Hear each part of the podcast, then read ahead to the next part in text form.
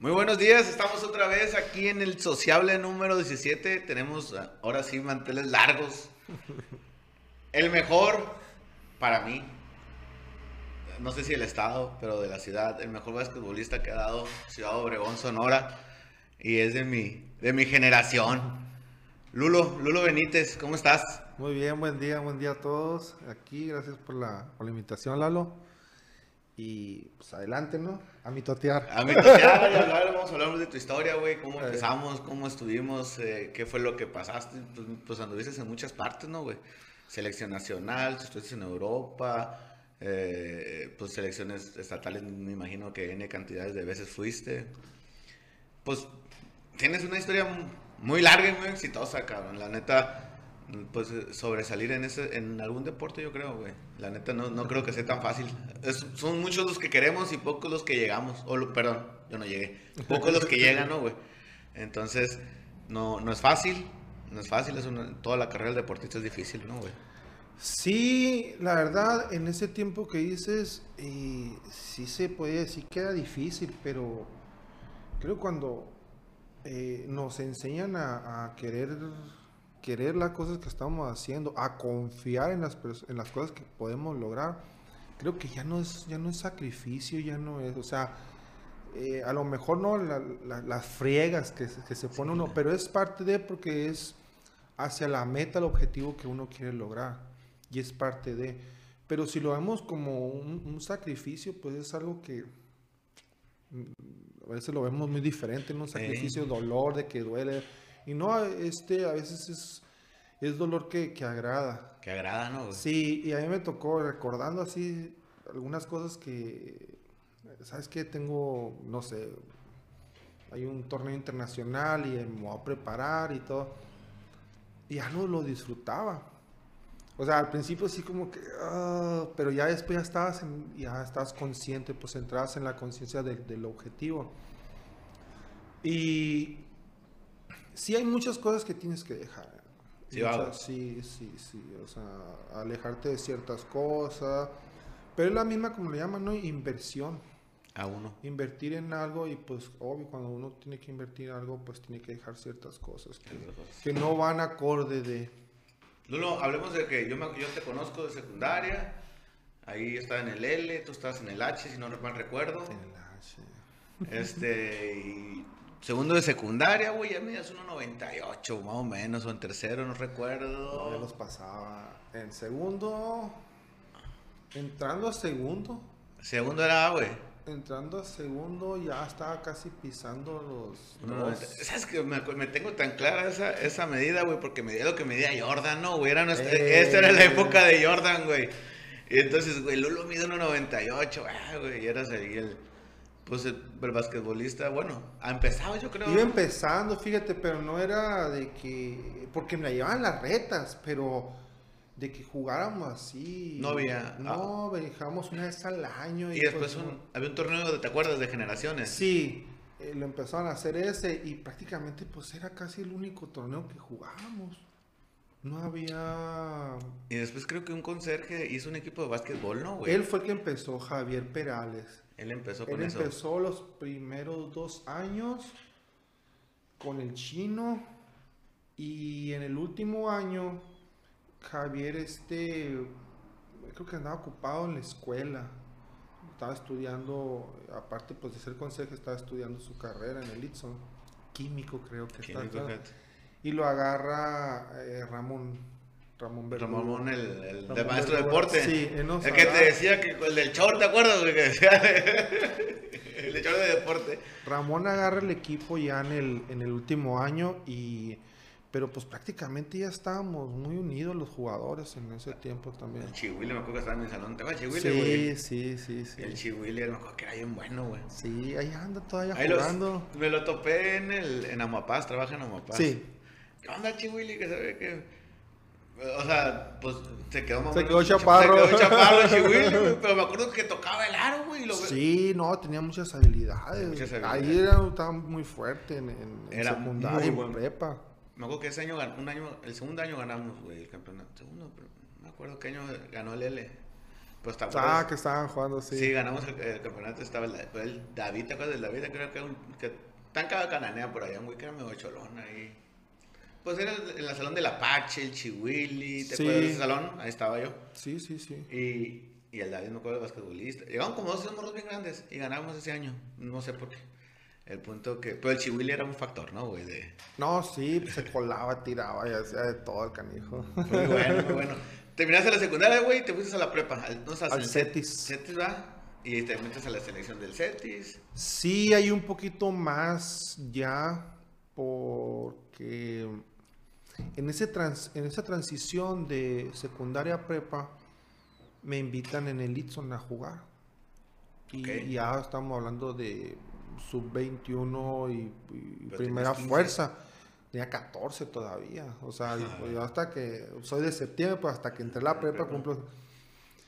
Y, y nos fuimos a Caborca a jugar. Como potros de Litson, güey. Como potros de Litson. 14 años. Sí, yo era más chico. Y sub-21 todos son 20-21, ¿no, güey? Sí, no, sí, todos, todos me llevaban muchos, muchos años. Entonces, también en ese curso había una liga que se llamaba la Liga Profesional de Sonora.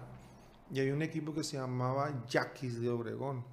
Ah. También eran puros jugadores de Litson. Y también pues ahí estaba jugando. O sea, digamos en ese verano, antes de salir de... Ah, antes, de, antes de salir de la, de la secundaria, es cuando pasa. Y me invitan también de una liga, la liga profesional que en ese tiempo era la, liga fuerte de Cimeva, me invitan a que me fuera a, León. Ah, pero pues sí, pero pues no, no, sabía ni qué onda, la verdad. pero ya era profesional, güey. Sí, entonces sí se me dio porque era mucho, me gustaba mucho la competencia. La verdad soy sincero, el entrenamiento lo vine agarrando, o sea, ser consciente de entrenar, de entrenar que te puede llevar como a los 19, no, 18 años, 18 años. Pues, sí, pero a mí no me gustaba y batallaban mucho los, o sea, en, la, prepa, en la prepa, no, entrenar. Entrenar. Porque te ponían a 60 días, que me ponían a otras cosas y yo decía, pues esto en qué me va a ayudar a jugar, yo lo que quería, porque todo se me daba, pues en el juego se me daba y en el juego pues tomaba las decisiones y era la manera. Entonces, como que yo quería entrenar, que fueran juegos y así el entrenamiento. sí. Y, y, no, pues es parte del fortalecimiento, ir fortaleciendo pues tanto el cuerpo como también como el, juego. ¿No has visto la, me imagino que sí, yo he visto todas las pinches películas de fútbol, americano, he visto todas las películas de fútbol americano. La de la película de eh, Coach Carter. Ah, Coach Carter, sí. Que, el amigo corre, corre, corre, corre, corre. Y no entrenaron nada, ¿no? En el juego. Y, y, coach, ¿qué vamos a hacer? ¿Qué hicimos en el entrenamiento? Correr eso vamos a hacer, vamos a correr todo el juego, ¿no, güey? Digo... Tengo diferente ideología, ¿no? Pero, lo que estaba, estaba en ese es, Era lo mismo, el objetivo, las metas. Aparte, pues él que quería que hiciera, o sea, este, buenos ciudadanos, buenas personas. Ajá. Y, y, pues era la única manera, ¿no? De que vieran que tenía un costo cambiar el hábito. Sí, hablando de la, de la, película, ¿no? sí. sí. sí, sí, hay una historia trasfondo en la película. Sí, porque también me tocaba de ese tipo de entrenadores. Pues te tocó que te También, también. Una vez me acuerdo que entrenamos en la selección mexicana. Eso creo que es lo... Chale, digo yo. Entrenábamos jugadas y, y, y, era un, ¿qué? Un entrenamiento de sesión de tiro.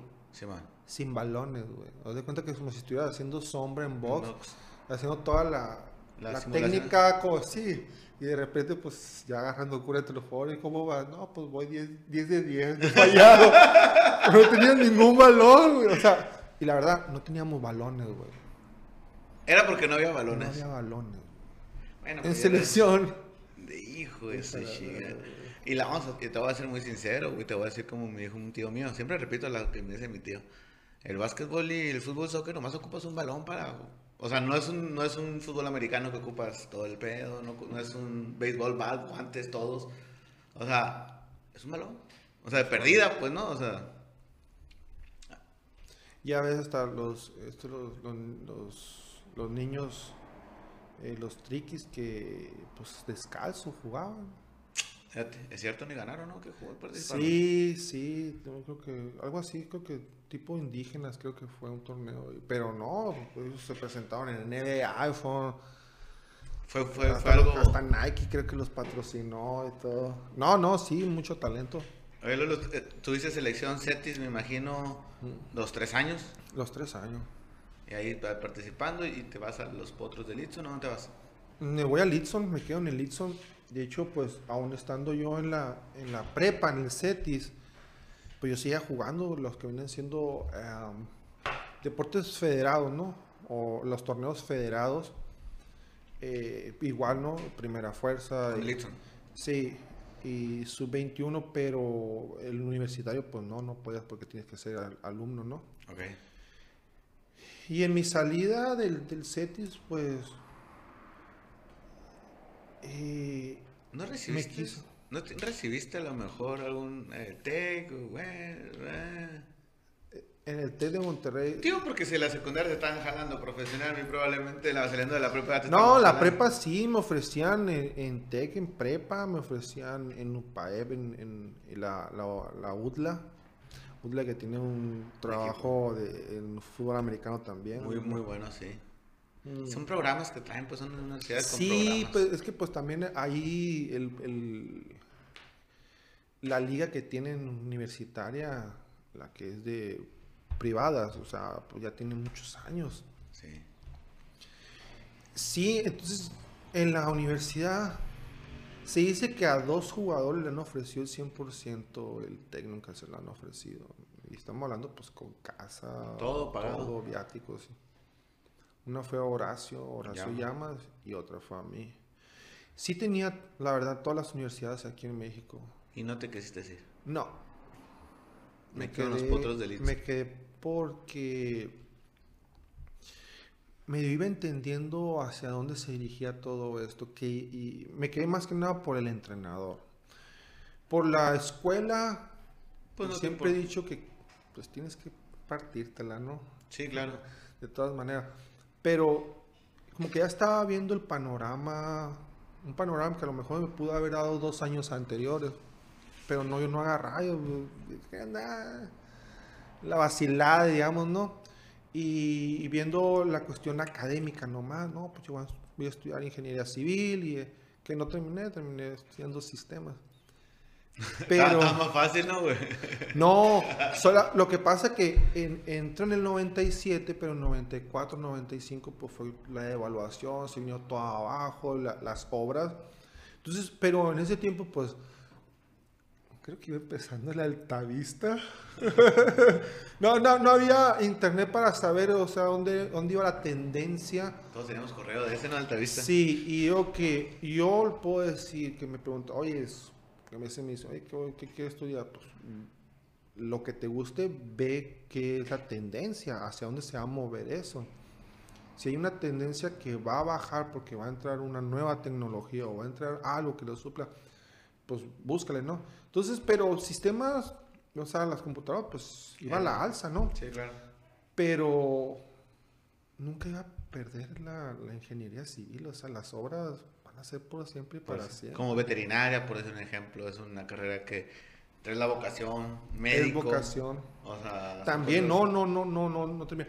Pero ahora ya no, ciertas carreras ya no se necesita solamente la pura carrera, tienes que estudiar una especialidad.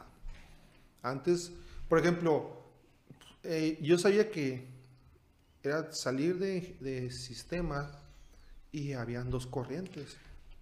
Vamos a hacer una pregunta. ¿Nunca pensaste que ibas a ser profesional? Básquetbol fue profesional. ¿Nunca lo pensaste y dijiste, me voy a dedicar al básquetbol? No, entrando a la universidad todavía no la agarraba. Eh, ahí es cuando más o menos empecé a ¿Tú no te diste cuenta? Me quiere la UDLA, me quiere el TEC, me quiere el este. Yo lo estaba viendo por la cuestión. Te voy a decir, qué bueno que dices ese punto. Yo quería, dije, si me voy, me voy por la cuestión académica. ¿Por qué? Porque lamentablemente tuve, y por un lado tuve lamentablemente, y por otro, qué bueno, tuve, afortunadamente. tuve maestros que estos maestros realmente no conocen lo fuerte y lo potencial que es el deporte. Pero siempre me estoy diciendo, es que si es jugando te vas a lesionar, no vas a terminar en nada, vas a hacer un... O sea, bueno, ahora nos vamos. ¿Cuántas personas han estudiado la carrera de contador público? ¿Y, cuántas la están ejerciendo? ¿Y cuántos son exitosos en lo que hacen? Exactamente. Yo digo que si estos maestros me hubieran dicho, eso es lo que quieres. Échale ganas, Adelante, lo vas a lograr. Porque sí veían muchos, porque se hablaba mucho de mí, que tenía potencial, pero yo no me la creía, pues porque tenía esas creencias de estos maestros de inculcarte miedos. Entonces creo que, y ojalá los maestros estén escuchando, no, inculquen miedos, inculquen ese valor de confiar. Adelante, eso es lo que deseas, adelante. Date. Acuérdense que atrás de ellos como maestros están las familias, están los padres que los padres también están empujando, decir, oye, ¿sabes qué? Adelante por eso. Y uno como maestro que es... no es maestro de vida, es maestro académico. Exacto. En mi casa ni sabía, güey. Ni sabían que yo jugaba, nada, no, no. Mi mamá, mi papá, hasta los 18 años fue un juego y porque, caramba, me quedé yo... ¿Qué aquí? Sí, así. Y mi mamá, Digo que cuando... Te vi en la tele, yo creo, ¿no? Ándale, eran como los 23 años. Yo me había ido a Europa y había regresado y... El único era mi hermano. Tu hermano no lo conozco, pues somos de generación y a lo mejor no somos amigos, pero nos, nos conocemos, ¿no? Tu hermano es más grande, ¿no, güey? Una, una de edad. Lo, lo tengo así... Pablo. sí, sí, no, sí, como sí le tengo la... O sea, me acuerdo de él, pues, pero... Ahí en el... En la feral, bien, pues. Ahí en el en un lugar de ahí por la Miguel más. Por ahí no. Así es. Bueno, el punto que él también jugó básquetbol, ¿no? Sí, pero no le siguió. Él tampoco le siguió. No, se, se dedicó por estar trabajando, estudiando y se metió de entrenador de básquetbol. Bueno, te voy a hacer, te voy a, te voy a, a lo que me estás platicando, güey, llegaste a un momento, llegaste más por, ¿cómo te podría decir? Por andar solo y por querer y por... Sí, pero un querer sin querer, güey. Porque ya medías dos metros y cacho, ya hacías esto, ya tenías buen tiro, tenías esto, traías libre, traías... Pero tú haciéndolo porque te gustaba, güey. No, no tanto diciendo, ah, me voy a ir para allá, ah, me voy a jugar para acá. No, porque a ti te gustaban las cosas que, estás haciendo. Hay, hay ahorita que dices que bueno, es que también en, esos tiempos, y es cosa que aquí tampoco todavía no existe, es que no había tantas competencias, estar compitiendo, por ejemplo, cada fin de semana o una vez por, semana, estar jugando, eso te lleva a mucho. Claro. A romper esas barreras, romper esas fronteras de decir el básquetbol está afuera de estas cuatro paredes que, que tiene Obregón, ¿no? Aunque de repente, oye, vamos, vamos a una, ¿cómo se llama? A una estatal y iba, pero pues sí iba a ganar, ¿no? Pero hasta ahí no lo veía. A ver. Pensaba más en el béisbol, güey. no sé, en tu época, güey, una estatal de Sonora, había un trabuco de equipo, ¿no, güey? Sí. Era un trabucón. Porque yo me acuerdo cuando yo estaba en la prepa, güey que tú no estabas en el Epuco. El Epuco traía puros patos bien buenos, ¿no, güey? Que eran parte de la selección eh, sonora. siempre fueron clientes. No, no, siempre tuvo unos equipazos. Pero bueno, me acuerdo que creo, a ver, déjame, no me mientes. ¿Cómo se llama este vato de Nogales? Fue novio de una prima mía, por eso me acuerdo. Este, le decían pues la pido. Bueno, un vato de Nogales que era más o menos de la camada, güey. Se lo trajo el Litson, pero estaba en la prepa y lo metió el Epuco. Hay mucha raza del Potos que traen el Litson, ¿no? Algo así. Así funcionaba. Casi todos eran era, era como una filial del Epuco y el Epuco de, de Lidson. Eh, estaban registrados ante Lidson. Entonces, eh, eh, muchos atletas estaban ahí en, el Epuco. Sí. me acuerdo que estábamos, pues teníamos que estar en el Ateneo, ¿no? En la prepa, güey. ¿Te acuerdas? Sí. El Ateneo y y pues vamos, yo estaba en el equipo de básquetbol, yo estaba en el equipo de básquetbol, la verdad que nunca, o sea, jugaba, pero, pero nunca a nivel selección, ¿no, güey? Y, y, llegaron a jugar los de Lepuco. Entonces, eh, llegaron los de Lepuco. Y llegaron a calentar y ¡claro! La clavaban, ¿no, güey? Yo, puta madre, contra ellos vamos a jugar, güey. Pues eran nosotros pura raza que jugaba básquetbol, pero sin jugar. O sea, no éramos básquetbol. Era mucho vago, se puede decir, en el Lepuco. güey. Bueno, lo que quiero llegar es. Había mucho. Eh, la selección nacional de. Perdón, la selección estatal de Sonora en esa época, güey, no sé ahorita, ¿no? Tío, yo me acuerdo de esa época. Había mucho talento, güey. Mucha gente buena, ¿no? Uh, la Sonora siempre ha sido de los, vaya, no, se reconoce mucho a, Chihuahua, ¿no? Sí, también. Chihuahua, Sonora, Jalisco, el distrito. Pero estamos hablando que cuántos gente hay en, Sinaloa. Sinaloa. Sinaloa. ¿Ya más bien de Sinaloa? De Rosario. Eh, de Sinaloa, güey. Uh, esta máquina, güey, un chingo, güey. Perdón por la palabra. No, ¡Ay! Aquí se puede decir todo lo que quieras. No, con toda, o sea, la verdad, o sea, hablando impresionantemente, Sinaloa, eh, yo he conocido a muchos, muchos jugadores. Buenos. Sí, sí, sí, de Sinaloa. De Sonora también, pero eh, mira, te voy a decir por qué se pierde en este estado. En Sinaloa y en Sonora se pierde porque todo está centrado. En Hermosillo. No, en el país está centrado. Ah. Okay, ok, ok. Todo está centrado. Entonces, y está centrado, y tampoco hay.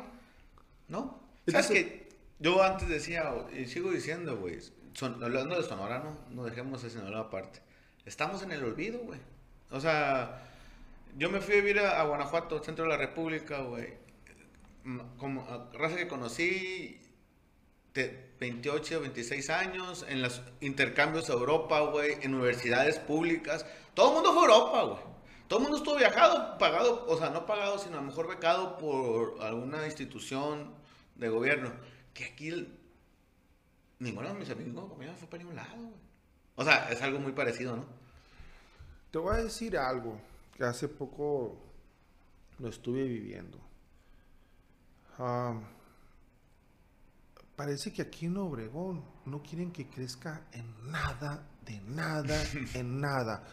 Parece que todavía vivimos como si fuera en un, un pueblillo donde viven hacendados y que los caciques, los caciques y que llega esos famosos maestros a una escuela a enseñar y que estos caciques pues como antes y no mienten las películas, ¿no? Los sacan a patadas, los matan, los pedrean porque no quieren que la gente evolucione. Aprenda a leer, aprende a, las matemáticas, porque se van a dar cuenta de todo lo que hacen. Pero creo que estamos peor nosotros que nos estamos dejando. Sí. Creo que como comunidad se pueden hacer muchas cosas. Y fíjate, ahorita que dices todo esto hablando, y yo recordado, digo, Pueden haber salido mucho más futbolistas, beisbolistas, pues ni se diga Obregón, ¿no? Obregón es una, es una cuna del estado y más, son los, hay más de Obregón en Liga Mayor que ha llegado en Liga Mayor que todos sí, el estado. Sí, güey. ¿Quién no conoce un beisbolista grande de Liga? Sí, sí. Y este. Y Grandes Ligas estamos hablando nivel tipo. No, y fíjate, a mí me tocó una generación desde primaria eh, el Chapis Valencia. Ah, pues somos de la eh, camada. Sí, abajo de mí estaba un año, pero estaba Rubén Quiñones, estaba este. Ah, Rubén Quiñones, el. El de los mariscos, el. el ¿Cuál, el mariscos? Marisco del 7, el, el, el, Nico, Nicolás García. El feo más arriba. El feo, sí, de un año. El. Eh, Manuel García. Oye, tú estás en la 1, güey. Sí, estoy en la 1. Y luego en Manuel García, eh. que fue otro prospecto eh, este, como pitcher. Y empezaron a... O sea, me tocó una camada, ¿no? De, de, de, amistades de pequeños. Fíjate, tengo un amigo que no es mayor que nosotros. ¿Cómo se llamaba? ¿Te acuerdas? El, ay, un morro bien alto, pues estaba en la mañana, güey. También era beisbolista. El Manuel García. El Manuel García, ¿cierto? Hermano del, del Chun, Simón. Del Chuni. Simón. Exacto, el Manuel. Este, eh, él fue un accidente, güey. Pues un accidente y se, se quedó tocado. ¿no? no, estaba bien, o sea, ya estaba firmado.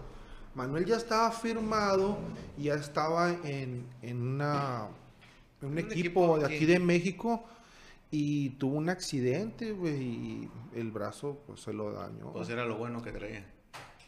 Pero bueno. Y muy bueno, muy bueno. Lo regresemos. La prepa. ¿Qué habías hecho la prepa? ¿Ya has estado en selección estatal? Sí.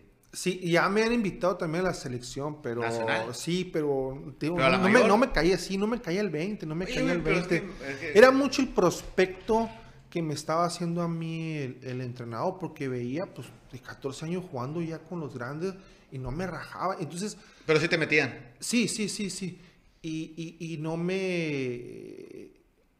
No me rajaba, aunque estaba bien delgado, pues ¿te Sí, acuerdas? acuerdo, Estaba no. flaquísimo. Pero le entendía el juego, pues, y me gustaba el estar compitiendo. Entonces, era una insistencia del entrenador conmigo, Juan Cárdenas, y, y yo no me la creía, güey. No me la creía, no me la creía. Y entonces, cuando yo me la creo, fue que voy a una preselección universitaria en el 99 y estaban por los prospectos de México y lo que se hablaba muchos Tenías jugadores. 20 ya, güey. Ya, no, todavía tenía los 19. 19. Iba empezando el año, pues estaba, estaban faltando unos meses. Y, pero yo me había lesionado en la, de la rodilla. Ahí fue cuando yo me regreso, pues me operan y todo, ya me empiezo a entrenar a conciencia. Ahí fue donde apenas me dio, me di el, el, el- el 20, se puede decir. ¿Por qué? A lo mejor era porque, como te digo, pues como no jugábamos casi, entrenábamos, te puedo decir, Pues diario, güey. 10, 11 meses se puede decir al año, no había competencia o si iba a haber una competencia de un fin de semana, de dos, tres juegos y regresabas y hasta los 5 meses volvías a jugar. Entonces, el estar entrenando, entrenando, entrenando, entrenando, pues no iba, no había dónde poner ese talento que se estaba desarrollando. Entonces, como que me entraba un cansancio, se puede decir, Pues de todo, de todo. Psicológico, cuerpo, Sí. todo. Y digo, eh, si hubiera aquí el lugar de esos 10 meses se llevaran compitiendo, digo, una vez por, una o dos veces por semana a jugar. El nivel cambia, ¿no, güey? Uh, bastante, porque ya entrenas tú durante tu semana, pero ya estás entrenando consciente que el fin de semana pues tienes un juego. Es que no hay como jugar, güey. Es como cuando entras a temporada de fútbol americano, un juego por semana. ¿A poco no entrenaban a conciencia ese juego? Sí, ¿Y claro. cómo anda? ¿El ánimo cómo se, Uh, se sube? Ya no hay falta entrenar. Cuando estaban en pretemporada. Un faltadero, Por ausencias, eh, sí. Y- luego que te dijeron, ¿sabes que se va a suspender la temporada? Pues ahora Vamos nos seguir entrenando. Vamos a seguir entrenando. ¿Pa' qué? Ah, ah, exactamente. Fíjate Entonces, que yo soy entrenador, güey, no soy americano. Mm. Eh, pues ahora andaba de entrenador. Y, y ahora que se la pandemia, se acabó. el 15 de marzo jugamos el último juego, íbamos a regresar a entrenar y ya, va. El punto que hace unos tres meses, pues que se puso en amarillo, vamos a regresar los chamacos a entrenar. Y yo le digo a un güey del equipo, oye, güey, pero es que vengo de niñero, güey, no hay un programa, no hay, o sea, no hay juego, o sea, no hay... ¿A qué? ¿A qué? ¿A qué entrenamos? Que ellos entrenen en gimnasio, hagan otras cosas, güey. Y, y fíjate que tú como entrenador dices, ¿a qué? Pero los, cuando estás jugando, te pones a entrenar a veces a conciencia de que algún día me van a llamar de un lugar y tengo que estar preparado. Entonces, Pero ya es uno, ¿no? Sí, esa era mi conciencia. Pero en que, ya en la prepa, ya a los 19 años. Sí, yo ya entrenaba y decía, uy, aquí para allá. Pueden llamar de cualquier lado, yo tengo que estar preparado. Y ya me seguía preparando. Pero yo estaba luchando con varias cosas. Una era el peso, ¿no? Porque estabas muy Porque en ese tiempo era mucho el, la, Músculos. eh, sí. Sí, digamos, pues yo traía, no sé, como 30 kilos abajo. Y, Del promedio que es que sí, tenías y que tener. pues ah, no era, no soy, no soy bueno para, bueno, hasta ahora he comido más o menos, ¿no? Pero no era bueno para comer tampoco, ¿no? Y meter las pesas y todo eso. eh, es, es muy diferente, es muy, muy diferente. Entonces, pero yo digo que es a lo mejor eh, era también mi, mi desarrollo, ¿no? Del cuerpo. Estás morro, güey. Yo digo que si lo hubiera llevado de esa manera y seguir trabajando lo que viene siendo... Dime. Un Lulo Benítez, güey, del 99 a los 19 años. Un Lulo Benítez a los 19 años, 19 años en el 2000.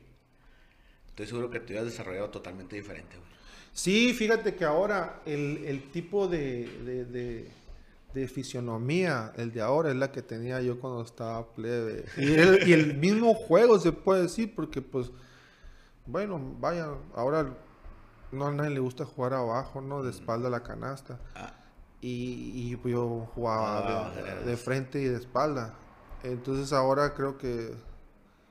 Pues digo que fue uno de los partes de los pioneros también de, De jugar ese- de, la altura y jugar, o sea, afuera y dentro del, del, del área. del área. Eh, y era porque yo veía, por ejemplo, los chaparros y yo sentía que lo podía hacer y lo quería hacer.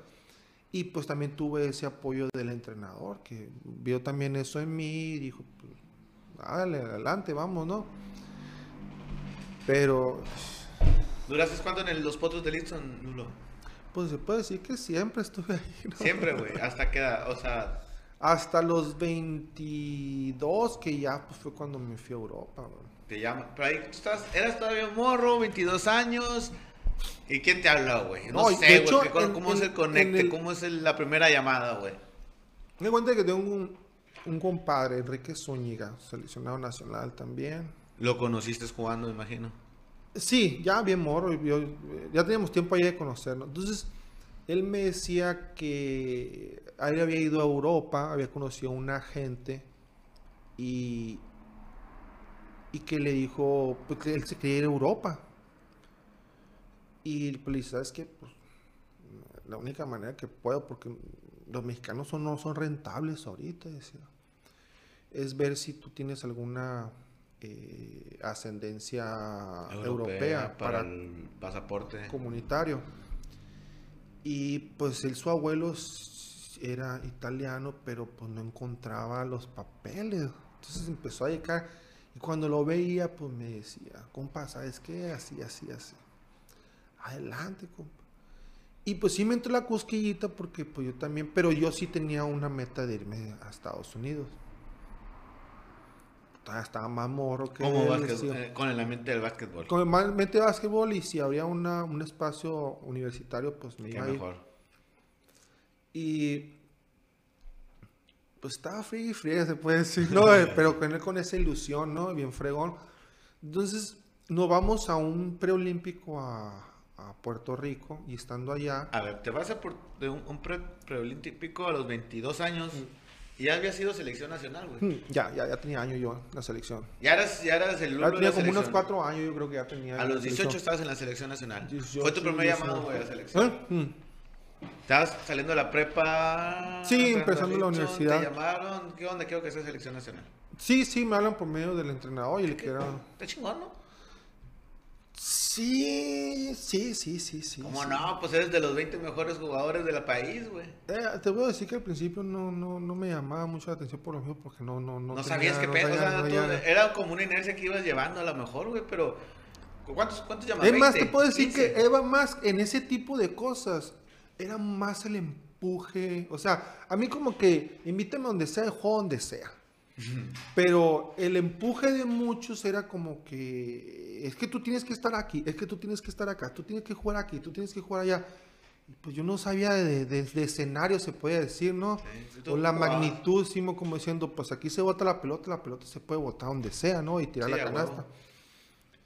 Entonces, No sabías a lo mejor la magnitud de lo que era una selección no, nacional, no, no, ni sabía ni cuánto se ganaba, ni nada, nada, nada de eso. O sea, era nomás agarrar la pelota, jugar y vámonos, ¿no? Eh, entonces vamos a ese y, y me acuerdo que esa noche íbamos a jugar contra Estados Unidos y fuimos a la comida, ¿no? Fuimos a comer y en, el- en la... Oye, en la- Estados Unidos, Estados Unidos. Sí, Estados Unidos, Estados Unidos.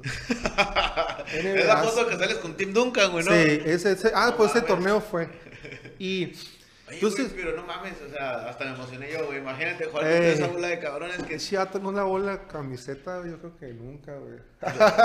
Sí, no, güey. No, Dios. Estábamos en, en, en un en el juego ese y, y agarrando cura, pues es que agarra cura, pues a O sea, veces, ¿no? chingada, ajá. Y, dice- y estoy pasando con un amigo, un compañero que estaba en la banca.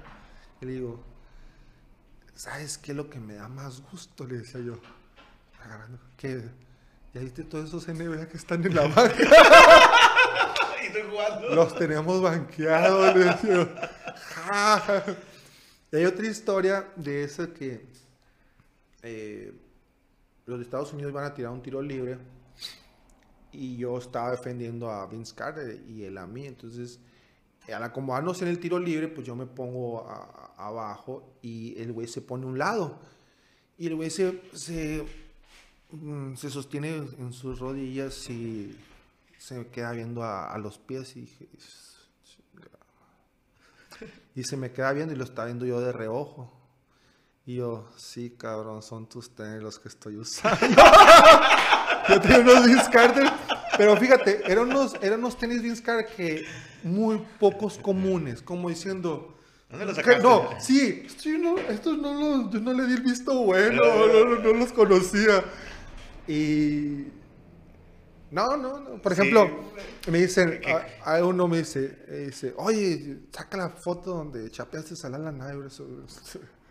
No sé, yo en ese tiempo casi no se tomaban fotos. Fotos, sí, güey. y este... O sea, lo que haces es un chapo al, al Vince Carter. No, a, a. Iverson. Y no, pues muchas cosas, pero fíjate, ese torneo nomás, o sea, estaba la generación dorada de, de, de Argentina, o sea, otros que pasaron también por NBA, brasileños también. Pero la NBA, los, de otro lado, los gringos son los gringos por el básquetbol, no, güey. La neta. Sí, luego estaba, eh, eh, que en un tiempo fue una revolución, este, Zapida López, un dominicano. ¿Jugó NBA? Sí, güey, ese vato jugó en, en una San Joseph, en una universidad, güey, eh, de allá en, en- en Nueva York. Se le, cono- se le reconocía como el, el Jordan latino. Jugaba bien canijo ese vato. Bueno, güey. Sí. Y estaba jugando con, con Dominicana. Me acuerdo que fuimos, jugamos unos juegos de preparación antes. Porque antes de esos juegos, una semana antes, no, dos semanas antes, habíamos jugado unos panamericanos en Dominicana. Ok. Y estaban jugando ellos. Ya eres internacional a tus Felipe 20. López. Felipe López. Felipe López, güey. No, güey, búscalo en, universidad, güey, en YouTube, güey. No, a ver. Y me acuerdo que vamos a jugar contra Felipe López. Vas a entrar a quién quieres? A Felipe López. ¿Quieres a Felipe López? Y ya me conocía a mí el, el, el Entrenador. entrenador. Era un entrenador argentino que él fue, Guillermo Vecchio, fue el que hizo esta generación dorada del, del equipo argentino. Él empezó con este equipo, lo formó y después pues, Por hay una que- historia que, ajá. ¿no? que realmente no la conozco. Salió. Entonces ella me conocía que yo agarraba al que quiera. Entonces, sí. Y a quién? A él. Porque a él no lo voy a dejar hacer nada. Y sí, lo agarré, ahí lo traía. Porque yo ya traía otro, otro tipo de cosas de estudiar. Veía cuáles eran las cosas fuertes y sobre eso, Eso. trabajar. Si me salías por otra cosa, pues, Pues me igual tuviste te- que inventar, ¿me explico? Simón. Tu fortalidad yo sé qué es y eso, voy- y eso voy a- sobre eso voy a trabajar. Sí, entonces, eh, igual cuando jugamos a Estados Unidos, ¿quién quieres? Vince Carter. Traigo sus tenis. Pero vaya, ¿no? Pues como, como jugaba de, de la posición 2, 3, 4, 5, pues, pues ah, ¿Tú qué tocó varios, ¿no? Sí. No, jugaba 2, 3, 4 y 5 las posiciones. ¿Tú? Sí. La 1, pues nunca me quiso andar la pelota ahí, pero aquí, aquí sí jugaba uno y todo. Pero es que aquí te ves un... Ah, bueno, aquí en el Elite, ¿no? Sí, y entonces digo, eh, eso es bueno, también son, son retos, ¿no? Que, que, que hice. Entonces, yo siempre lo vi de la manera de que me han preguntado, oye, ¿quién es el mejor que te ha tocado defender? A mí mismo, pero no es ego. Es uno mismo, ¿por qué? Porque uno mismo es el que se puede parar y uno mismo es el que se puede levantar. Claro. Entonces, eh, ¿qué quiere decir? Pues que hay veces de que traes algún problema y que de repente se te viene en el juego o antes del juego, ya te estás, o sea, te preparaste muy bien, traes todo, pero en el- ese juego se te vienen esas cosas y, y tú solo te defendiste. Oye, tú me estás platicando y, pues yo te conozco la secundaria y eh, siempre seguimos, la mayoría de los obregonenses, yo creo, o los que te conocemos o los que somos de básquetbol, seguimos su trayectoria de básquetbol. Ah, el Lulo anda a Europa, el Lulo anda para acá, el Lulo anda jugando los, los preolímpicos, el Lulo anda a la selección. Ah, te seguimos, ¿no, güey? La neta. Este, pero no sabemos exactamente así lo que nos estás platicando, güey. Pero lo que me estás diciendo, güey, como que tú, tu talento te llevó, te llevó, te llevó. Ah, estabas ya estabas en, una selección nacional, en unos olímpicos jugando con Luis Carter, güey. O sea, a lo mejor tú sin darte cuenta el, talento y la magnitud que, que podías haber llegado, güey. Y fíjate que ahí cuando dices eso, hay a veces flashback así que me daban, de como diciendo, porque no agarré el rollo hace cuatro años y, digamos que no me faltaba mucho o, estaba muy cerca del mismo talento que traía en ese tiempo. ¿Por qué? Porque te digo, cuando tienes lectura de juego, te es más fácil. Sí. Es más fácil porque ya sabes, dice, aquí corro, aquí no corro, aquí, salto, aquí no salto, aquí tiro, no, aquí no tiro. el espacio. Exactamente. Entonces, eh, ah, digo, ese juego antes de llegar eh, ¿El de López? No. Mm, el de los gringos. No, el, el, el cómo me fui a Europa. Ah, ok, ok, ok. Volvemos al, al, sí, el, que ¿cómo te llamaron con el agente Está este? mi compadre, le digo, ¿qué onda, compa? Y dice, oh, compa, que estoy aquí con el agente, me dice. Y yo como que diciendo, ya cabrón, como un fadas, ¿no? Entonces le digo yo de, que la verdad, sí, entre broma y broma, le digo, oye, pues, pues dile a tu agente que si no tiene chamba para mí, le dije, yo sí me voy. Neta, compa, sí, sí, hoy te lo voy a mandar. Y pues en ese tiempo era el MCN, ¿no? Sí, a huevo. Que acaba de pasar de Mirka a MCN. sí, no fue WhatsApp y nada. Nada, nada. tenías que, si querías viajar con computador, tenías que llevar a tu lado la, el CPU, el monitor. Y todo, el calo. cajota, ¿no? Y pues bueno, entonces... Olvídate esta madre. Olvídate Ven, dice, videos, ah, espérame, espérame. Y le mandó ahí, le mandó un correo nos fuimos a comer, nos regresamos, acostamos un rato y vámonos al juego. Termino el juego y regresando, este güey llegó a las computadoras. Traía su pendiente. Y pues, pues, pues yo a, cenar. Ah, no, yo me, no, nos fuimos cada uno a su cuarto a bañarnos y todo eso y a bajar a cenar. Y cuando yo llego, él ya está en las computadoras. Compa, ¿qué onda? Tienen equipo, me dice. ¿En serio? Sí, me dice la gente que te reporte ya. El güey no me, no me a mí no me consigue, a ti ya te consiguió, me dijo. Ya tiene la, el, el, dice que ya tiene el, ¿cómo se llama? El contrato para mandártelo, ¿qué, qué onda? Me lo mande, le dije. Ahí mismo. 22. Lo imprimí, lo firmé, lo escaneé y vas para atrás. Entonces me mandan una hoja, una, una página de la ciudad a donde iba a ir y cuando la abro, pues antes haz de cuenta como del libro, una fotito, una reseña, y era toda la página, no como ahora sí, ahora cada ciudad. No, puedes caminar, puedes caminar. Y luego el Google Earth y no, no, no, fregón, no, ya, ya te imaginas. Ya. Entonces veo, empiezo a ver las, las letras su máquina. Dije, quería buscar una parecida a inglés. Algo relacionado, algo, ah, parecido. Portugués, más o menos, italiano, que he visto, pero nada. ¿A dónde te fuiste, güey? A Hungría. Ese es el, segundo idioma más difícil del mundo. ¿Con los húngaros? Son los húngaros. Buenas historias tengo también ahí. y me interesa, dije yo. Entonces me regreso. A México. Sí, terminamos, me regreso y arregló, pues, ¿saben qué? Escuela, me voy a ir. Pero tenía que agarrar las materias, las monitorías, por si pasaba algo, regresarme y, seguir estudiando.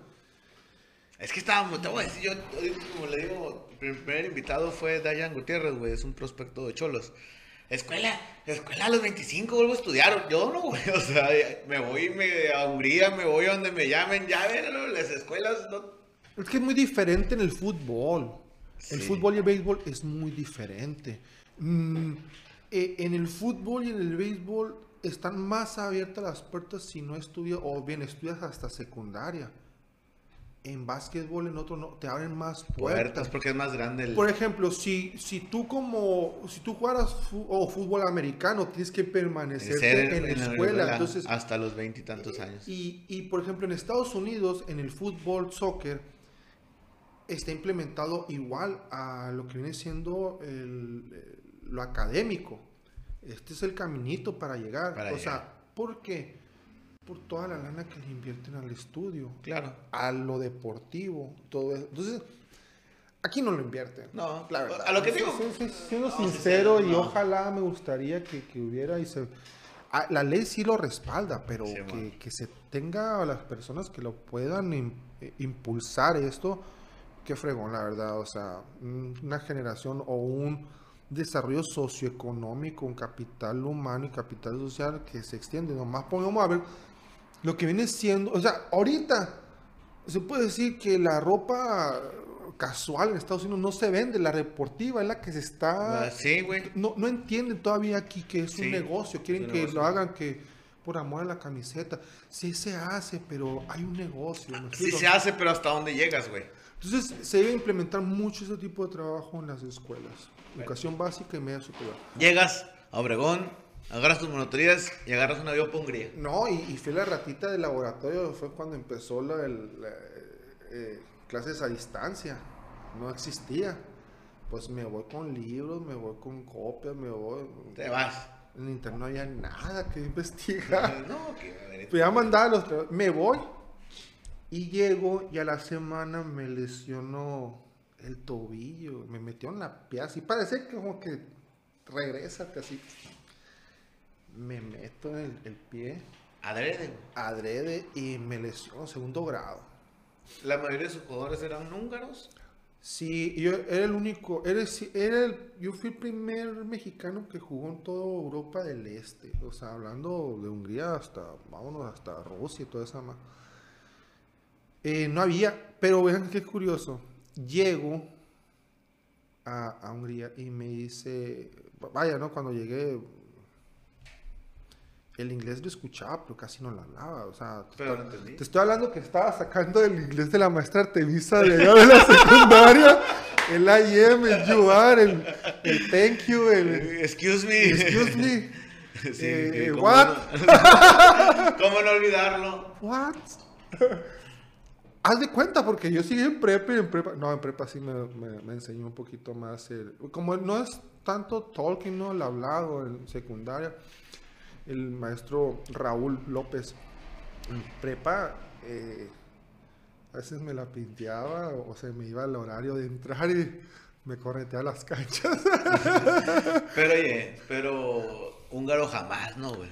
No, no, o sea, sabía. la ciudad chica. Sabía de, de- de que existía un país que se llamaba Hungría. Sabía de los húngaros Que aquí que eran unos los gitanos. Gitanos que aquí hay muchos. Ey, Aquí la- tengo la una, una historia muy padre. México. Sí, una, historia muy buena esa de los gitanos y húngaros. Y llego y se suelta hablando el agente. O sea, mi agente era español, pero eh, el que colaboraba era húngaro. Y se suelta hablando. y- ¿Cómo le digo a este cabrón que casi no hablo inglés, que me tenga paciencia y que, o sea, un mes, dos meses, pues me voy a soltar, o sea, porque así lo entiendo. Pues ya le dije, ¿sabes qué? Le dije, mira, no lo hablo mucho, lo hablo muy despacio, sí te entiendo todo lo que me dices. Al coach. No, al, La gente. la gente. Pues es bajarte el avión y vámonos directo a, a jugar, güey. Estoy hablando 3, 12, 15, como casi 18 horas de vuelo. En una- y, y- y a tus dos metros. No, no me importaba. Y Oye, va a jugar. Yo me estaba, llegué, Ah, quería jugar. Ey, dame el uniforme. No, güey, vas llegando. No, güey, yo quiero jugar. No, vas llegando. Pues me calmaron. No jugué. Pues lo que hice es agarré un papel. Puse los números de los jugadores. Escríbeme cómo se llama cada uno y dime cómo se dice. Empecé a escribir las jugadas. Y estaba a un lado de mí el gerente del equipo. Y me veían y este güey, ¿qué onda? O sea, ¿por qué viene de esa manera estudioso? Y ellos sí son estudiosos. Porque yo veía de otra manera el básquetbol, lo veía de esa manera. O sea, quieres algo, tienes que adelantarte.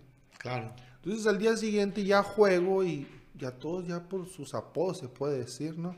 Ya más de Y confianza. todos se quedaban. O ahí mismo cuando pedían tiempo fuera, yo, hey, Isti, hey, Emi, hey, hey. Explícate, Y tu- Este güey, ¿qué? Como diciendo, este güey, ¿qué onda, no? Y digo que este güey, porque es, ah, de cuatro palabras, tres o dos eran malas palabras que dicen allá. Sí, a.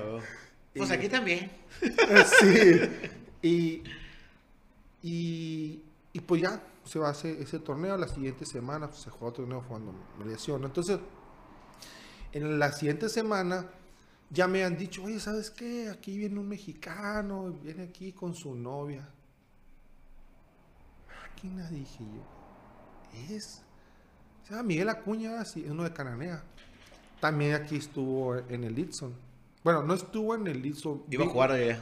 Estudió en la, era de Canadá y se vino a estudiar a, a La Salle, pero estamos hablando, Sí, no sé, 20, cinco, 25.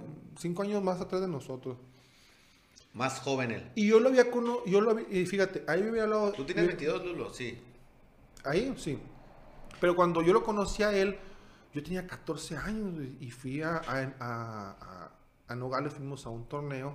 Nogales muy duro siempre, ¿no, güey? Sí, y, y él había ido ahí con su novia, una güera y todo, y dice, oye, es extranjera.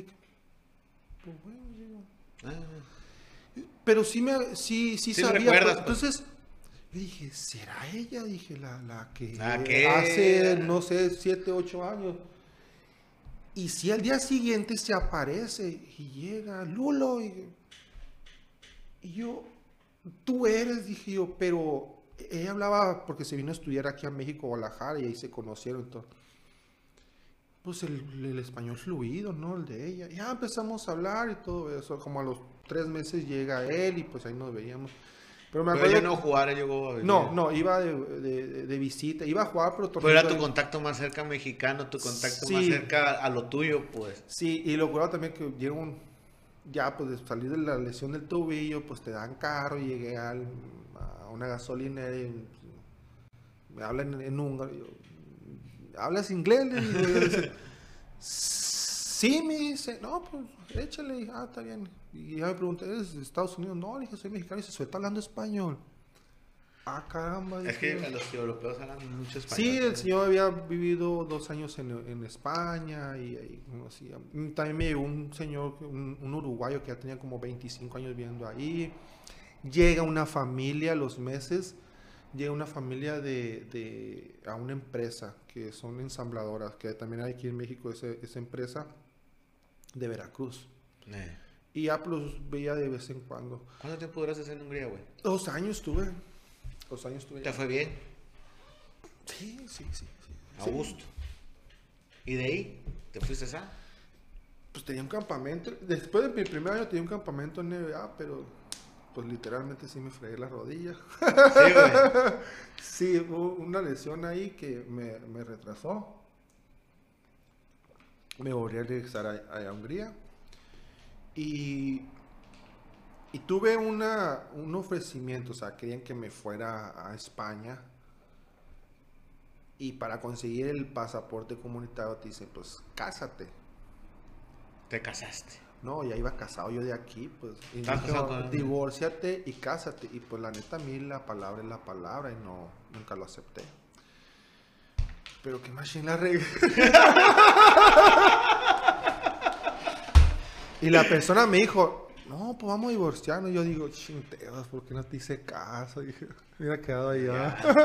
¿Pero de ahí te vienes para acá? No, la palabra es muy importante. A mí no me gusta comprometer, comprometerme en algo que no.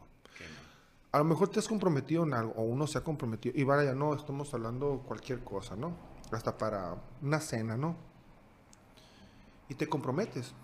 Y en el camino que estás, se comprometió otra persona, o otras personas, y pues valió, pero pues ya cumpliste, ¿no?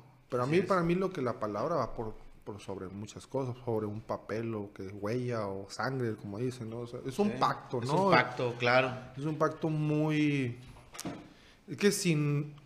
eh, eh, eh, estás endeudado, o sea, estás endeudado desde la palabra, o sea, estás prometiendo cosas y ya estás endeudándote. Estás endeudándote, claro. Entonces, pues... Si no la cumples, si no las cumples... Sales a deber. Ah, ya estás viniendo. Entonces... Oye, ¿y de ahí te viniste para acá? Me regresé. ¿A jugar aquí?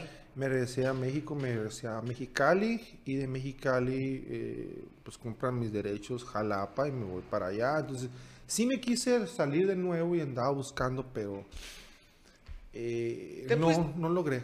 Si hubieras hecho tu pasaporte comunitario, güey, no pronto hubieras terminado tu carrera en Europa, güey. Sí, no, no estuviéramos aquí haciendo esta entrevista. Así de fácil. A lo mejor estoy allá, no sé. Otra, otra historia hubiera sido, ¿no? No, es que. Eh, no, te pone a pensar uno de muchas cosas, o sea. Y pudieron haber este, logrado. Sí, no, el, el, pasado ya es pasado y lo que se Bonito, hay que quedarse con las cosas bonitas nomás. Este, entonces. Ah, no sabemos lo que pudimos haber hecho. Ojalá tuviéramos control del pasado, ¿no? Sí, fíjate, a mí, por ejemplo, me bloquean, me vetan. Yo teniendo casi, teniendo los 30 años, o sea, yo dejé jugar a, mis 30 años, o sea... ¿Que te quedan que unos 6? No. ¿10? Se puede decir que hasta todavía ahorita podría estar jugando. Mírate, en, en Europa, y fíjate, ahora en NBA ya lo están entendiendo. Y yo lo vengo hablando de hace casi 20 años que que fue cuando jugué yo en, Europa. Cuando yo llego allá, me llegando, o antes de empezar la temporada, me, dice, oye, ¿sabes qué? Hay unas personas que quieren hacer una entrevista, son ellos de, pues, de los medios, el medio de comunicación más importante del país. Y nosotros no vivía, yo no vivía en Budapest, que era la capital, yo vivía, se llama Zombatei, que llevaba 17 kilómetros a la, frontera de Austria, ¿no? Y con Eslovenia y Croacia, al sur oeste del, país. Te piden permiso, pues, adelante. Pues dale, güey. Entonces me dicen, ¿quieres que estemos ahí? Me dice, por si quieren meterte la pata en algo. No, les dije, sé leer entre palabras. Entonces cuando llega me dicen a mí, oye, ¿a qué vienes aquí? Ah, ¿quieres ir al fregazo? Pues ahí te va el fregazo de regreso. Vengo a ganar. ¿Qué quiere decir con ganar? Me dice, ¿vienes a hacer números e irte? No, vengo a ganar el campeonato. ¿Pero por qué dices eso? Me O sea, ¿lees el futuro o algo? No, le dije, porque para eso me han contratado. Claro. Para ganar. Entonces, yo siempre he dicho cuando yo, y te voy a decir más porque son los que más se ven en, televisión, y es el que más le pregunta, y la misma respuesta, para que lo tienen estudiado, la, que hizo la primera entrevista, los futbolistas. Digamos, eh, se va, llega un argentino, ya sea cualquier, de cualquier nacionalidad, llega un, un Real Madrid que le están pagando 20 millones mínimo, 20 millones anuales. Y le dicen, oye, ¿ya qué vienes? No, pues vengo a aprender. Pues vete a aprender las fuerzas básicas, ya los torneos de barrio. Ahí vete a aprender. Te están pagando para ganar. Y que digan ellos, no, es que es algo egocéntrico. No, no es algo egocéntrico. Es que te la tienes que creer. Porque si en ese mismo momento estás diciendo, vengo a aprender, así te la vas a pasar toda la vida aprendiendo. Sí. Entonces, vale más decir, porque ahí te comprometes tú a, trabajar y, que sea tu objetivo, ¿me explico? Sí, sí, totalmente. Que si en el camino sale, te lesionaste o dejaron el equipo fuera o el otro equipo se reforzó mejor, pero tú sigues trabajando para ello. Y aparte, pues cuando también tienes una mentalidad, ¿no? Como dicen, hay equipos débiles que han llegado a ganar campeonatos. Sí. sí. O, o, no, a lo mejor no vamos a quitar el débil, a lo mejor sin tantos nombres, ¿no, güey? Y nosotros éramos uno de esos equipos porque yo era el único extranjero. Y ganaron, güey. No, quedamos, eh, bueno, quedamos en primera división. Ah, eso ya es ganancia. Eh, mira, éramos, yo era el único extranjero y el, los otros equipos tenían dos extranjeros y dos comunitarios. Entonces sí estaban bien reforzados, sí, muy jugadores muy, muy, muy, muy, muy buenos. ¿Titular jugaste en ese Sí, equipo? sí, sí. Pero no, no era, no era, no era la, la- la cuestión. A mí me fue muy, muy, muy, muy bien y, y siempre con eso. Entonces, hay una cosa que me dijeron, ahí me dicen a mí, oye, ¿sabes qué? Me dicen, tú tienes mentalidad de novato y de, y de veterano. ¿Pero por qué? Mira, me dice, porque había unos vatos que estaban, tenían 40, 41 años jugando, enteritos. Yo, 22 años, que estaba cumpliendo los 23 años, decía, este veterano, decía yo, cheesecake, no, me lo voy a comer a toda. Eh, güey. No, güey, bien inteligentes para jugar, o sea, decías, ¿por qué no se mueve tanto? Sino se ponían en el lugar donde tenían que, estar, o sea. Y ahí les queda la primera vamos a Y sí, sí, sí, sí. Entonces me dice, ¿ves esos jugadores? Me dice, o sea, 35, 36, 40, 41 en unos, o sea, no manches, decía esto. Y ahorita que tengo los 41, pues ya digo yo, sí es cierto, ¿no? Pero ahí lo aprendí aparte. Aquí en Europa, me dice, los jugadores más rentables son entre 33 a 38 años. No, ya ando bien, duro. Pero ¿por qué? Le digo, porque esos jugadores dicen, son los que buscan campeonatos. Y por uno, Te motiva nada más. ah, exactamente. Acabamos de ver a un veteranazo ganar un Super Bowl. El- Por eso dicen, oye, que el Librón, uh, el Librón ahorita está en hace- su punto. A mí se me hace muy bueno el libro. Se me Pero hace... Pero- las comparaciones, digo, mira, si fuera el Librón mejor que Jordan, no lo compararía, porque a Jordan nunca lo compararon con nadie. Exactamente. Digo, digo, oye, Jordan y Jordan, Jordan, Jordan, Jordan, Jordan, Jordan, y Jordan. y ya, se acabó. Es diferente. Y ahorita, pues, es una... A mí se me hace un vato fuera de serie el, el. ¿Quién? Librón. Ah, no, sí, sí, queda mucho de ver para mí todavía. Sí, pero... Los pero, famosos flops que hace. Ah, pero es un vato eh, dominante, ¿no? güey? Sí, en esta época Shaquille sí. Dominante, así, en diferente posición, ¿no? Pero... Ya no sigo tanto el básquetbol como antes, pero lo veo a ese vato y le digo, "Ey, ese güey, que, que tal, no mames. No, güey". no, sí está. Es, es, es diferente el básquetbol ahora, ¿no? Platícanos una, una anécdota buena de Hungría, Lulo. A ver, te que dices que tienes varias. Tienes la mejor anécdota de Hungría porque la neta, irse solo, 22 años, en el 2000, hace 20 años, son situaciones que a lo mejor no, no, no, no es lo mismo que te vayas ahorita, ¿estamos de acuerdo? Es algo totalmente diferente. Llamarle a tus papás costaba, no era fácil, no sé cómo están en tu casa, no había un celular que le marcabas a tus papás, a lo mejor con mayorita. Eh, era otra cosa. Tenías una esposa Ah, Allá, sí tenía celular, allá sí ya estaba más adelantada la situación, no, pero aquí, así sí existían los celulares, pero era más difícil adquirirlo. como pues. en 50 pesos la llamada, por Sí, decir pues. así, no. El minuto, Pero- el eh, sí, minuto. el minuto. No, pero tenía, tenía en el departamento donde vivía, tenía... La barra libre. Sí, tenía un, un teléfono. No, todo me costaba a mí, se puede decir. no, nomás eso. Era, eh, lo demás, pues te dan comida, te dan caro, la gasolina hacía uno, pues que... pues, Yo me, además, cada, a lo mejor cada fin de semana, pues sí me iba a, conocer, a viajar. A conocer húngaras. Ah, no, estabas casado, ¿ah? El, el año siguiente llegué. A O casarte. sea, sí, y ya me fui para allá, pero ahorita eh, soltero. Y me dice, ¿por qué no dices divorciado? Porque me costó mucho. Le digo. es soltero, es soltero, es soltero, es soltero. Este, Una buena Eh, anécdota, mi- sí, fíjate, eh, eso, ahorita que estábamos hablando de, de- de gitanos, Eso que se platica. Vamos a, a, a Zagreb, a, Croacia, para sacar mi visa de trabajo. Y va la gente, el, el, el administrador del equipo y yo. Ellos son muy exactos. Comida a las 12, a las 12. O sea, viajamos, ya antes de las 12 ya está servido y come. Y llegamos antes de entrar a Zagreb a comer y hablando. Les dije, "Ey, ¿saben qué? Quiero comentarles algo. ¿qué?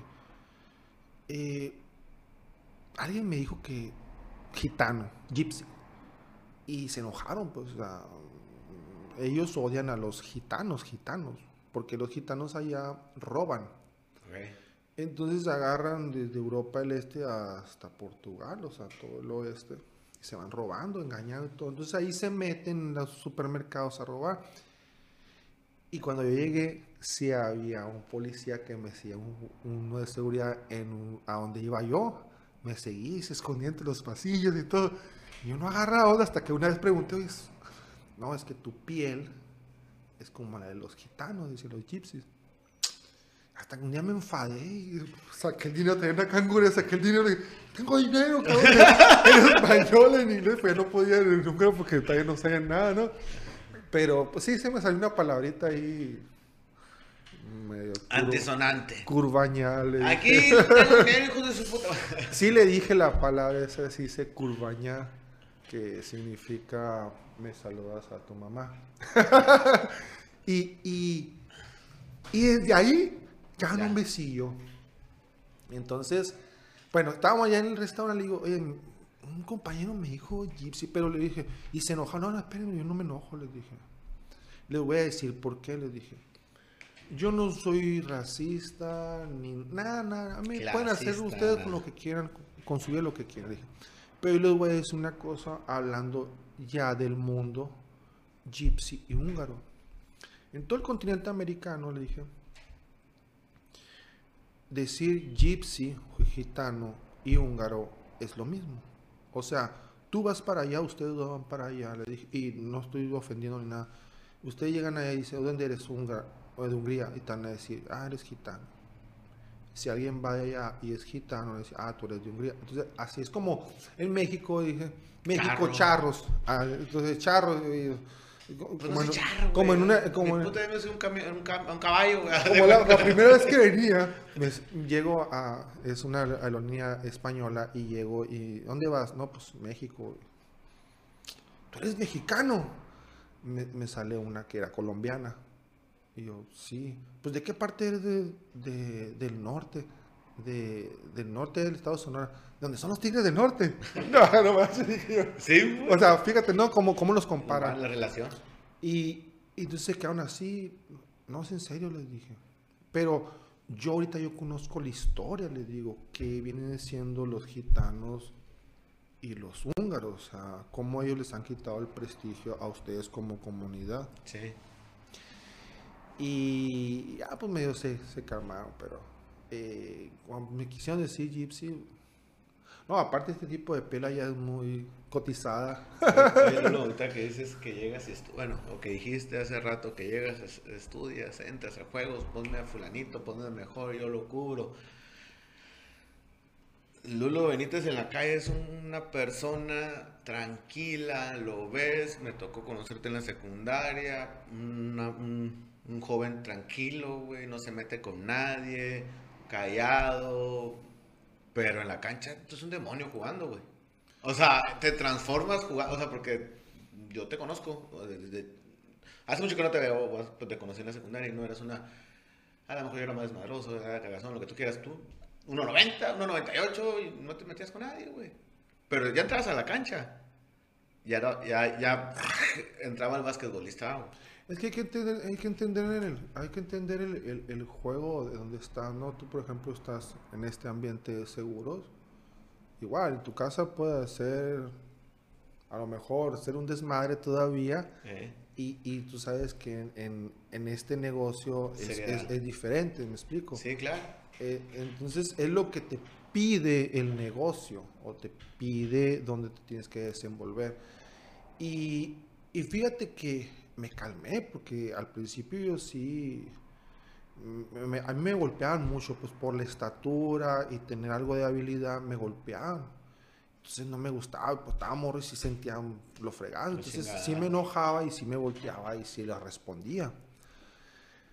Hasta que llega un, e- este entrenador Juan Cárdenas y me, pues me ve pues a ratitos de que me, me pegaban y volteaba y pues a volar cabeza. Y no le gustó, pues entonces me dice una cosa muy importante. Y te puedo decir, desde ese momento lo seguí tomando. Y para toda mi vida se puede decir.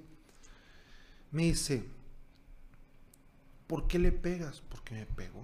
Pero es que no puedes, ¿sabes? Te está a salir del juego. Me quedé pensando. Entonces, me dice, ¿por qué mejor no agarras la pelota y se la clavas en la cara, foul y cuenta? ¿A quién le va a doler más? Dice, Pues sí. ¿a ti que te pegó un golpe o él que por eso te está pegando porque no quiere que tú la metas? Ahora bien, se la clavas en la cara, foul y cuenta, va a doler más. En cinco más lo vas a sacar del juego y mira, bye bye, tú vas a seguir jugando. Entonces siempre digo yo, cuando alguien te reta es porque ya está diciendo yo pierdo contra ti, o sea, no me retes porque sabes que ya me estás diciendo que yo soy el ganador, ¿no? Entonces es una forma de, de hacer eso y te hace entrar, que te peguen un golpe y reacciones objetivamente hacia, como dice, no, la vida te da muchos golpes, ¿no? Y te digo, a mí me ha dado un chingo de golpes, y a todos nos ha dado, ¿no? Claro. De diferente manera. A mí se me vino el mundo encima una ocasión, se puede decir, perdí familia, perdí me quedé en ceros, me quedé sin jugar, o sea, nada, pues no sabía ni para dónde ir, la neta, o sea, no sabía ni, no sabía que podía caminar, se puede decir. Mi pensamiento no iba a más de dos segundos del futuro, por decir así. O sea, estaba en un limbo, se puede decir. Pero es lo que te digo, que en ese momento a lo mejor nunca se me vino el golpe y el objetivo, no, no trascendía, ¿no? Pero el, el de mirarlo de esta manera, pues te lleva a reaccionar un poquito más objetivamente, pausadamente, tomarte el tiempo. Claro. Eh, y e, e, es un, es un gran ejemplo. A mí siempre me ha quedado, ¿no? Y si yo lo puedo dar, yo lo doy también, porque es, es la verdad. Porque dice, pues por acá te están golpeando, pero tú sabes que puedes golpear por el otro lado. Es una forma no metafóricamente hablando pues hay que hacerlo, ¿no? Velo aguantando hasta que el otro se va a cansar porque tú le estás pegando más fuerte por el otro, lado. definitivamente. Como dice, por ejemplo, Chávez, Julio César Chávez. ¿Qué dice? A Chávez, pues lo querían voltear la cabeza, estaba bien duro, pero él te iba pegando por acá, por abajo, por abajo, y como dice, hablando abajo, al último la cabeza. Entonces, esa es una manera, por ejemplo, esta manera es estar metiendo la pelota, clavándola, y su cabeza iba a caer como diciendo, ya no puedo, o sea, mejor ya, juega Juan. Entonces, a ti ya te hace Esta no es la forma. Mm. Fíjate que yo juego muy limpio cuando hago fútbol americano. Mm. Y, y, cuando me tocan cabrones. Pues vete al Tochito. Tochito también me gusta, la neta. No, pero hablando del equipado. Eh, y, y, en la línea, pues ahí, si te meten un golpe, no sé, eh, güey. No. Y, ay, cabrón, y ya cuando me meten un chingazo, pues no la está cuajando el vato. Pues, o sea, si te pegas porque no puede jugar limpio, güey. Exactamente. Y yo, güey, oye, ya, yo soy yo hablo mucho con los de enfrente. Oye, güey, ¿por qué me pegas, güey? O sea, no me pegues, güey. Es lo que quería que te metieras en eso. Y ya. Ah, y pum, otro. Y después, ay, me está pegando, le digo a un compañero. Pégale tú también. No sé pegarle, güey. O sea, yo no sé jugar. Endósalo. Ajá. Ah, y, y, y un cámara. A ver, déjame Dios jugas con él. Y ese sí sabe pegarle, ¿no? Y pum, pum, como dices Mendoza, pues si fue y le pegó dos, tres, ya te lo dejé tranquilo. Ahí regresé yo a mi posición porque yo no sé jugar sucio, güey. Sí. Pero hay gente muy sucia, güey. Y, y sí, güey, la neta, ahorita que lo platicas, a veces que no, no, empezamos de cero y, y los dos segundos que dices, me, ay, todo el mundo, yo creo que a lo mejor tuvimos un momento así, unos más difícil que otros, o unos lo sabemos, sabemos sobrellevar, otros no tanto. Pero pues es parte del vivir, ¿no, güey? Oh, claro. Es parte del caminar, es parte del avanzar, es parte del, del crecimiento como persona, güey, corazón, mente, hacia adelante, lo que tenemos que hacer, ¿no, güey? Y, y, a veces eso que nos pasa, güey, nos hace crecer más, creo yo. Sí. Porque tú te quedaste de jugar a los 30. A los 30. Pero tú es una situación difícil, ¿no? Lo, ahí, ¿no? Algo... Fue un, fue un veto, pues, un veto me vetaron y eh, de hecho, esos agentes, y fíjate, eh, los dos agentes de, era una sociedad, los españoles, se dividen. Y ahora ya eran tres agentes, eran los dos españoles y el, húngaro, y me seguían ofreciendo. Allá. Entonces ya en el 2015, pues ya llevaba cinco años yo. Es cuando le digo, ¿saben qué? Le dije, no me dieron, no me van a dar la carta de derechos y pues ya les dije ya mejor no. Por los huevos de alguien fue. Sí, sí, sí, sí. Entonces. No, a lo mejor no tocamos tema, pero ¿qué pasa? Sí, entonces, eh, eh, digo, yo todavía seguía recibiendo, ¿no? Invitaciones, ¿sabes qué? De repente, ¿no? 8, 9, 10 países y buen paga, buen, buen, buen paga. 10 meses al año. Y yo, chintero. Hasta en Irán, a Irán me voy. No, hay, hay, guerrillas, no, no hay guerrilla. En el centro no hay, en las orillas, ¿sabes? Es como aquí. Aquí también matan un chingo en las orillas. Sí. un chingo de gente. Más que en Irán. Creo que matan más aquí que en Irán. Eh, eh, Entonces, fíjate, sí hay muchas cosas afuera de estas cuatro paredes que se llama, que es Obregón.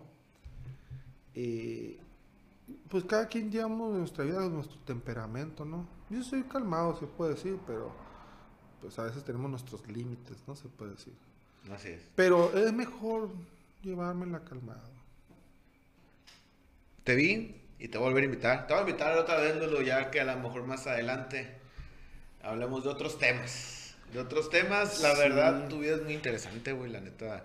Hay, muchas cosas, le llamo yo la otra cancha o extra cancha o fuera de la cancha, Cancha. ¿no? Que eh, toca vivir porque eh, la, la vida de uno no nomás es la pura cancha. O sea, yo, yo la verdad, te, te soy sincero, yo llegaba a las- al, al gimnasio donde jugaba, me vestía, entraba a la cancha, vámonos a vestirnos y salía. O sea, si yo me regresaba a la cancha era porque pues alguien que te dice, oye, una foto, un auto, o que veas a alguien que tiene mucho tiempo que no y poner a platicar.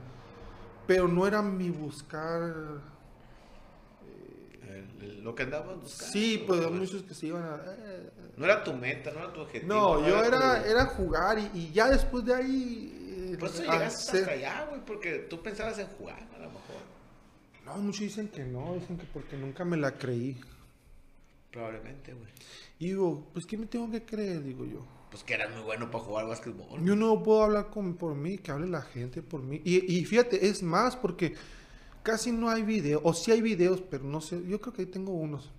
Sí tengo uno. Con la foto que estás peleando un rebote Sí. con Tim Duncan, güey. Yo creo que es Pero- es suficiente, güey. Digo yo, es mejor que la- las, las personas hablen por uno. Uno seguir haciendo y que las personas hablen, ¿no?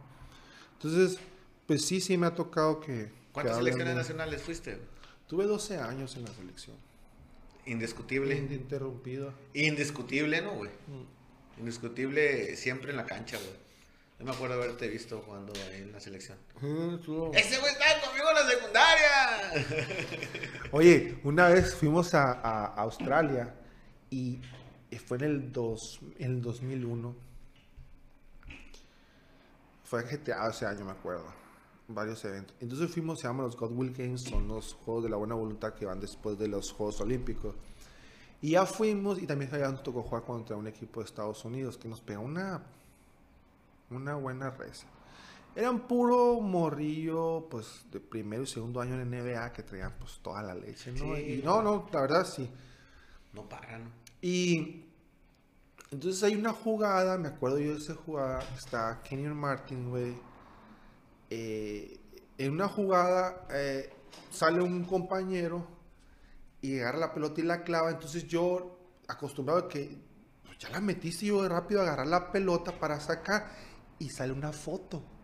Entonces cuando yo llego de allá, llego al Cisco donde está la computadora, yo, no, que me tengo que poner al, corriente. Y cuando llego, en todas las computadoras de Litson, güey, la foto donde está el vato, pues todavía el vato colgado en el aro y yo agarrando la pelota, pero yo por querer sacar, pero creyendo como que me la clavó a mí, ¿no? Pues la clavó a todo el equipo y la clavó a él, ¿no? Pero a mí no. Pero me quisieron hacer carrilla y Litson. Mira, güey, la Es una carrilla, sí, güey. Yo estoy acá en Australia, papá. jugando. No, no, no, fregona ya. Estoy acá jugando y usted está poniendo una foto en el... Tiempo una foto en el Cisco que nada más hacer carrilla. de- Esa gente, la neta, yo no... Ni sabe dónde han sacado esa foto, digo, porque apenas iba empezando. la- Todo ese pues, jale. Sí. Lulo, la neta, no, estábamos programados, no te quito más tu tiempo. Este, la neta es un placer. Te voy a volver a invitar, güey, si tienes chance de venir. Claro que sí. Este, y a lo mejor un poquito hablamos de otras cosillas más adelante. A ver cómo nos va con, lo- eh, con el tema que ahí traes. Ah, perfecto. Este, y pues la neta es un placer, güey. No, no, lo que has logrado, lo que has hecho. Hay Es- que lograr más, ¿no? Hay que lograr más, claro. Pero tu talento basquetbolista, tu, todo lo que te llevó y lo que has hecho, güey, no. Para mí, pues el mejor jugador Sonora, México, no, no conozco más, no soy tan basquetbolista, pero para mí Sonora no ha habido mejor basquetbolista para mí, ¿no? Que tú. Obregón, ni se diga, güey. Muchas gracias. Este, llegar en- y en esos tiempos, güey, que es más difícil que ahorita, güey. La neta. Sí, menos, haya menos pues, oportunidades. menos oportunidades. Y es un placer estar, que estés aquí con nosotros, hayas aceptado la invitación al. Sociable, a nuestro podcast que andamos aquí invitando a raza de... No, muchas gracias. Un gusto, De- ya sabes, un placer. Cuando guste, ya sabes, a la, a la orden. Y, y, tuviste en el tema de los seguros, nomás terminando, ha- hago una pregunta a todos mis invitados, güey. ¿Qué piensas sobre eh, el ahorro o ahorrar, güey? Se llama Optimax Plus de Allianz. ¿Qué piensas? No, pues yo también lo ofrecí. Es lo mejor porque es el 100%, lo que ahorras es el 100%. Por ejemplo, si agarras un plan que es combinado seguro de vida con ahorro, que lo tienen otras compañías, el 80% se te va al seguro de vida. Estamos hablando que si hay personas que pagan 3.500 pesos, de los 3.500 pesos, 2.800 pesos se van al seguro de vida. Solamente los 700 pesos se van al ahorro. O sea, tú le metiste en 10 meses 35 mil pesos, 25 mil pesos, los perdiste porque no te pasó absolutamente nada. nada. Y es mes por mes la renovación, se puede decir. Entonces, de los 10 mil pesos, nomás 10 mil pesos se fueron a, a- No, 28 mil pesos, Se 7 mil pesos nomás se te fueron. Entonces, si agarras un Optimax Plus de Allianz, el 100%, tú le metes, por ejemplo, esos en 10 meses, 35 mil pesos. Y aparte, el, el Optimax Plus tiene de que los primeros 18 meses agarras un combinado, CETES, dólares, CETES, BRICS, CETES, China. oro, China, todo eso. Brasil. Pero el CETES, porque el CETES es el fijo, te dan 4 o 6%, 6%. y el otro es uno que está moviéndose más volátil. más volátil, pero te están ofreciendo cuál es el que está más o menos estable. Después de los 18 meses tú ya puedes verlo por ti solo, tú estás invirtiendo directamente en la bolsa. Hay de los, ustedes los ejecutivos te ayudan a decir, ¿sabes qué? Viene esta tendencia, va a bajar el dólar, métele más en la bolsa mexicana. Oye, ¿sabes qué? El dólar va a subir, te conviene meterle. Por ejemplo, yo cuando empecé este, ya cuando acababa el pegó un brinco como de 16 a 20 pesos el dólar. Dólar, Le acaban de decir las personas, sea, se les fue dos porcentajes, cientos de porcentajes arriba. Sí. Entonces, tú ya estás haciendo para tu retiro y aparte este no es de cada cinco años, es de cinco años en adelante, si es seis años, siete años, hasta 25 hacerlo vitalicio. Así Y en es. el vitalicio todavía puedes seguir invirtiendo y te dan una mensualidad vitalicia. Eso yo lo recomiendo mucho y ojalá hubiera este tipo de, de educación en los estudiantes. ¿Ah, sí, güey? Hubo ahora más con el apoyo que hay de los gubernamentales. Si entraran en un programa de mil pesos, ellos saliendo ya tuvieran adelantado. Y ahora con esto de que pues, se dice que alza y baja de la cuestión de los retiros, Afore y todo. Ojalá el gobierno lo recupere Afore, porque la verdad sí. Por ejemplo, todos te van. Si el más bajo te ofrece el 5% y el, la eh, aseguradora te ofrece el 10%, olvídate los 10%, todos están al 5%. Sí. Todas trabajan igual, ya, lo, bajo. ya lo investigué, ya es- o sea, la cosa es quién te va a responder en, las- en, la- en los afores. Los. Ese, Esa, ese porque hay un problema con una muy, muy fuerte ahorita, pero todas. Entonces, hablando de este, Optimax Plus de Allianz, eh, no hay ni uno mejor. Y aparte te tiene un seguro de vida. Aparte, muerte Sí. accidental. Muerte accidental. Entonces, y pues se va todo lo que ahorraste a- al familiar. Está muy, muy, muy, muy parece. Yo, la verdad, ojalá que se acerquen, que pregunten, se asesoren. Es lo mejor que hay en el mercado. Aparte, Allianz, pues fue el de los que fue un 70% del Titanic en ese tiempo, cuando fue lo- los que pagó. Qué pago. Entonces, tiene más de 100 años. Ah, eso no- ese tema no lo sabía. fíjate. Del Titanic. Sí, bueno. Ellos fueron una de las, las grandes. Es alemana, pues. Es alemana. Fueron de los que invirtieron en el Titanic y fue una de las aseguradoras que, que respondieron ante ese. Bueno, Pregúntale tema- a Checho. A tema, Checho. inter- tema interesante. Sí, y, y, pues eh, es una es de las más fuertes del mundo, Alex. y más rentable y más segura y todo. Entonces, el Optimax Plus, recomendadísimo. Y aparte, después de los 18 meses, por ejemplo, si tú entras, eh, a lo mejor ahorrando 3.000, 3.500 mensuales, después de los 18 meses, si tú quieres bajarle, porque a lo mejor se te atoró o quieres subirle, ya tú puedes estar subiendo y bajando tus aportaciones. Sí, hay mucho, eh, ya se hace flexible. Sí, y puedes, te tiene, después de los 18 meses te tienen un año que quieres descansar, te dan un año de descanso.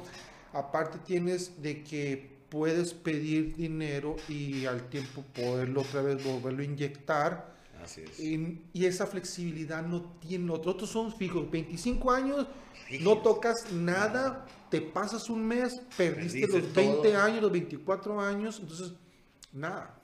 Y este no, o sea, ya no necesitas, el de 25 te da el vitalicio, tú sigues generando todavía, pero si quieres, es que pues quiero ahorrar en 10 años, 5 años, también puedes entrar en eso. Lulo, muchas gracias. Mejor explicación no pudo haber sido. Haz de cuenta que. Vaya, me acuerdo. No, tienes buena memoria. Y sí, güey, te voy a invitar otra, ya más adelantito con el favor de Dios y que todo se preste, que todo se acomode al, plan que traes. Y con el favor de Dios, aquí estamos platicando. ¿Qué te parece? Este mismo año.